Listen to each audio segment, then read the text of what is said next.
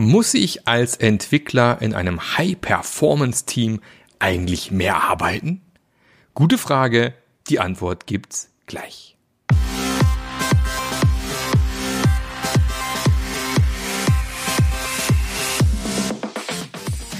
Der Passionate Teams Podcast. Der Podcast, der dir zeigt, wie du Agilität erfolgreich und nachhaltig im Unternehmen einführst. Erfahre hier, wie du eine Umgebung aufbaust, in der passionierte Agilität entsteht und vor allem bleibt. Und hier kommt dein Gastgeber, Marc Löffler. Hallo und herzlich willkommen zum Passionate Agile Teams Podcast. Dezember 2020 haben wir hier gerade. Schön, dass du wieder mit dabei bist. Mein Name ist Marc Löffler und ich helfe dir und deinem Unternehmen dabei, die Agilität zu finden, die zu dir passt und zu deinem Unternehmen passt und damit am Ende auch bleibt. Kein One Size Fits All, sondern Kontext ist King. Was passt am besten? Und ich sitze hier zu Hause, wie so viele wahrscheinlich im Homeoffice, äh, nasche nebenher Plätzchen. Ähm, wir haben schon fleißig Plätzchen gebacken. Weihnachtsstimmung ist on. Wir haben hier, äh, ich wohne hier in der Nähe vom Schwarzwald, Schnee überall. Es schneit auch gerade. Also ich bin schon voll in Weihnachtsstimmung.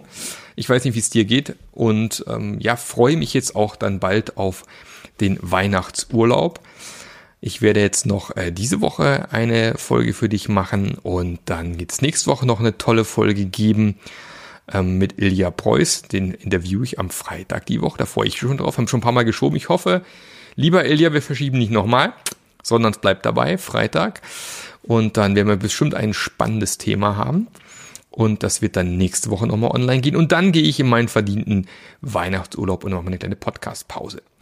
Aber jetzt bin ich ja hier und mir wurde eine spannende Frage zugespielt. Ich habe leider vergessen, ich sollte mal aufschreiben, wo die Fragen immer herkommen, aber und zwar wurde mir die Frage gestellt, muss ich als Entwickler in einem Passion- oder High-Performance-Team mehr arbeiten?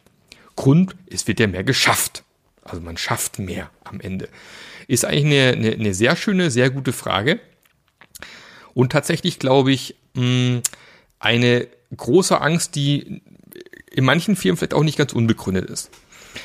Weil wenn man sich anschaut, warum viele Firmen äh, agile Methoden einsetzen wollen, ist, weil man sich eben davon verspricht, dass man schneller wird, dass mehr geschafft wird, genau, dass man mehr, äh, dass mehr hinten rauskommt, dass die Time to Market schneller ist und so weiter und so fort, Effizienz der Team steigt. Und blöderweise wird dann eben auch häufig nicht wirklich was in den Umgebungen verändert. Also ich habe jetzt gerade heute wieder ein Passion-Modell-Training abgeschlossen, wo es eben darum geht, was sind eigentlich die Grundpfeiler für erfolgreich gelebte Agilität. Und dann tatsächlich die Teams mehr gegängelt, gescheucht und durch Sprints ge gejagt werden, in der Hoffnung, dass schon mehr bei rumkommen wird. Und in solchen dysfunktionalen Strukturen kann ich mir schon vorstellen, dass der Stress, auch durch, durch den Druck, durch die Erwartungen, die mit Agilität geweckt werden, eher kontraproduktiv bis negativ sind und damit ähm, ja nach hinten losgehen können.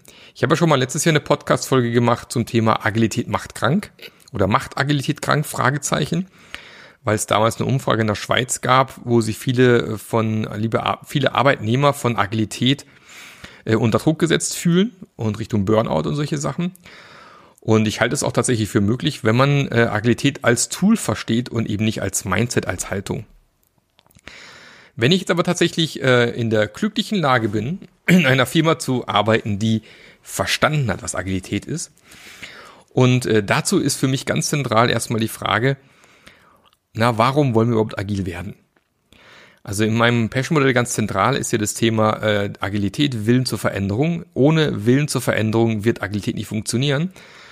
Und damit ich diesen Willen in irgendeiner Form verankern kann oder auch die Leute motivieren kann in meinem Unternehmen und ich nicht nur als Chef, Führungskraft, Abteilungsleiter, was auch immer, ähm, agil einführen möchte, ist es mal ganz, ganz wichtig, das Wozu zu klären. Wozu wollen wir eigentlich agil werden?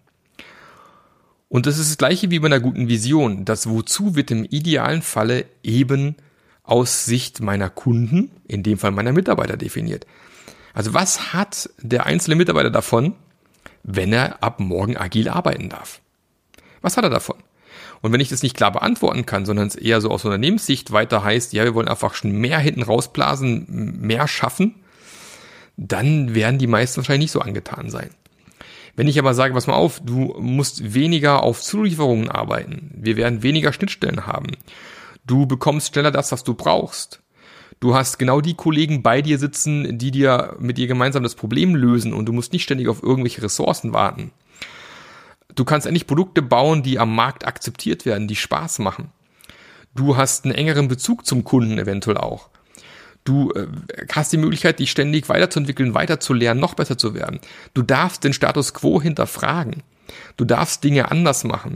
Du musst nicht so arbeiten wie schon seit 20 Jahren, wenn du eine bessere Idee hast. Und äh, da muss man für sich rauspicken, als Firma, was man denn seinen Mitarbeitern so anbieten will. Aber das sind Dinge, die möglich sind, wenn man agil arbeitet. Und dann, ganz ehrlich, ist agiles Arbeiten so geil. Da macht es so einen tierischen Spaß. Und dann klappt das auch. Also das Wozu sollte man mal geklärt haben, auch aus Sicht der Mitarbeiter. Was hat der Mitarbeiter davon? Und wenn ich dann eben in solchen agilen Team arbeite, wo dann mehr geschafft wird, also wo du mehr, ähm, da ganz wichtiger Unterschied zwischen Outcome und Output. Also ich kann viel schaffen und kommt trotzdem nur Schrott hinten raus, oder ich kann mehr Output schaffen, also wirklich sinnvoller, wertvoller Output, äh, der auch einen Mehrwert schafft, auch für den Kunden Mehrwert schafft dann ähm, ist es eben vor allem deshalb so der Fall, weil du viel weniger Reibungsverluste hast. Du hast einfach einen näheren Kundenbezug. Du musst nicht ständig auf irgendwelche Dinge warten und bekommst du nicht fertig, weil der andere Kollege in der Abteilung XYZ andere Prioritäten hat als du. Du hast die Kollegen in deinem Team, die mit dir gemeinsam die Gesamtlösung bauen können. Also du bist nicht in einem reinen Datenbank-Team oder einem reinen Frontend-Team oder reinen Backend-Team, was es ja immer noch gibt, oder einem reinen Test-Team, ähm, die Geräusche im Hintergrund sind mein Hund, der schüttelt sich gerade. Sondern du bist in einem cross-funktionalen Team. Und solche Teams sind prinzipiell eher in der Lage, mehr hinten rauszukriegen, mehr Outcome zu generieren, wie eben Silo-Teams oder ähm, ganz normale aufgeteilte, was ist eigentlich das Gegenteil von cross-funktionalen Teams? Silo-Teams, keine Ahnung, mir fällt gerade der Name nicht ein, wo einfach weniger passiert. Und wenn ich ja die richtigen Leute zusammenbringe, und den richtigen Leuten die richtige Umgebung gebe, eine klare Vision, Freiraum selber Entscheidungen zu treffen, eine, eine, einen Einsatz deiner, Arbeits, deiner Arbeitskraft entsprechen, wo deine Stärken liegen.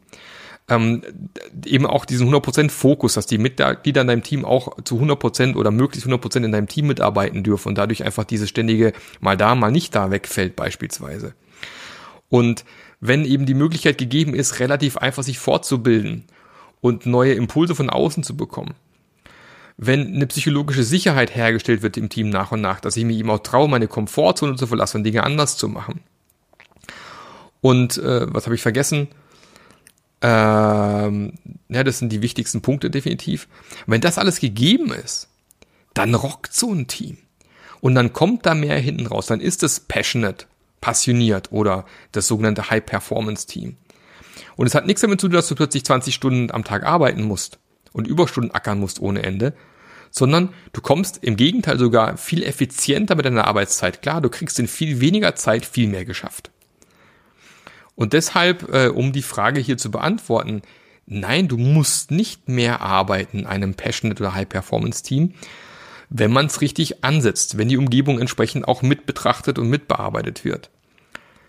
Kann aber tatsächlich passieren, wenn das eben nicht vernünftig geklärt worden ist. Aber prinzipiell macht's einfach tierischen Spaß, in der wirklich agilen Arbeit, Umgebung zu arbeiten, mit richtig coolen Kollegen.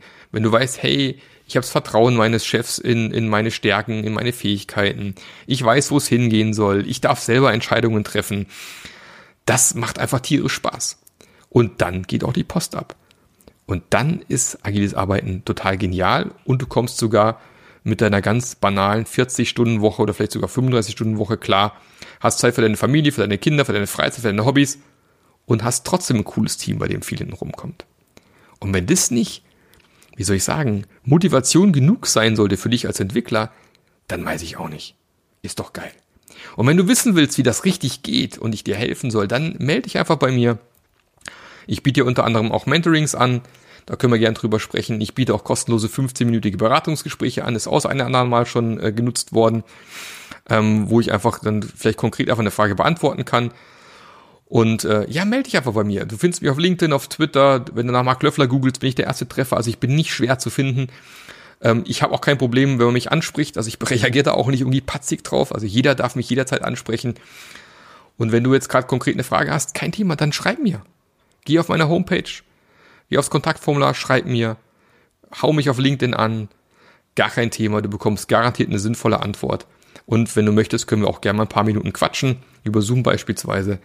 Und dann zeige ich dir, wie das funktioniert. Oder ich erzähle dir, in welchen Firmen genau du das, genau das findest, was du dir vielleicht erträumst, was du haben möchtest. Weil ich sage immer, jede Firma bekommt die Mitarbeiter, die sie verdienen. Ist nicht mein Spruch, habe ich geklaut. Und ähm, Firmen, bei denen es halt nicht so ist, verdienen vielleicht auch mittelfristig einfach unterzugehen. Und aber nicht gleich aufgeben. Ich denke, wir haben Möglichkeiten, was zu verändern. Deswegen, ich bin da. Ähm, ich habe mittlerweile auch, keine Ahnung, bald 120 Podcast-Folgen. Da gibt es sicherlich auch mal die eine andere Antwort auf deine Frage vielleicht. Und ich würde mich freuen, wenn du auf mich zukommst. Ich freue mich immer, wenn irgendwelche Podcast-Hörer mich anschreiben. Also letzter Zeit wieder vermehrt auf LinkedIn oder Konferenzen ist ja gerade nicht so. Freue ich mich immer sehr. Dann sehe ich mal die Gesichter, ähm, die jetzt da sitzen und meinen Podcast anhören. Also wünsche ich auch dir jetzt noch viel Spaß. Vielleicht bei einer weiteren Podcast-Folge von mir oder von einem anderen Podcaster. Sind ja ein paar Podcasts ziemlich aus dem Boden gespießt in letzter Zeit. Und viel Spaß weiterhin bei egal was du gerade tust.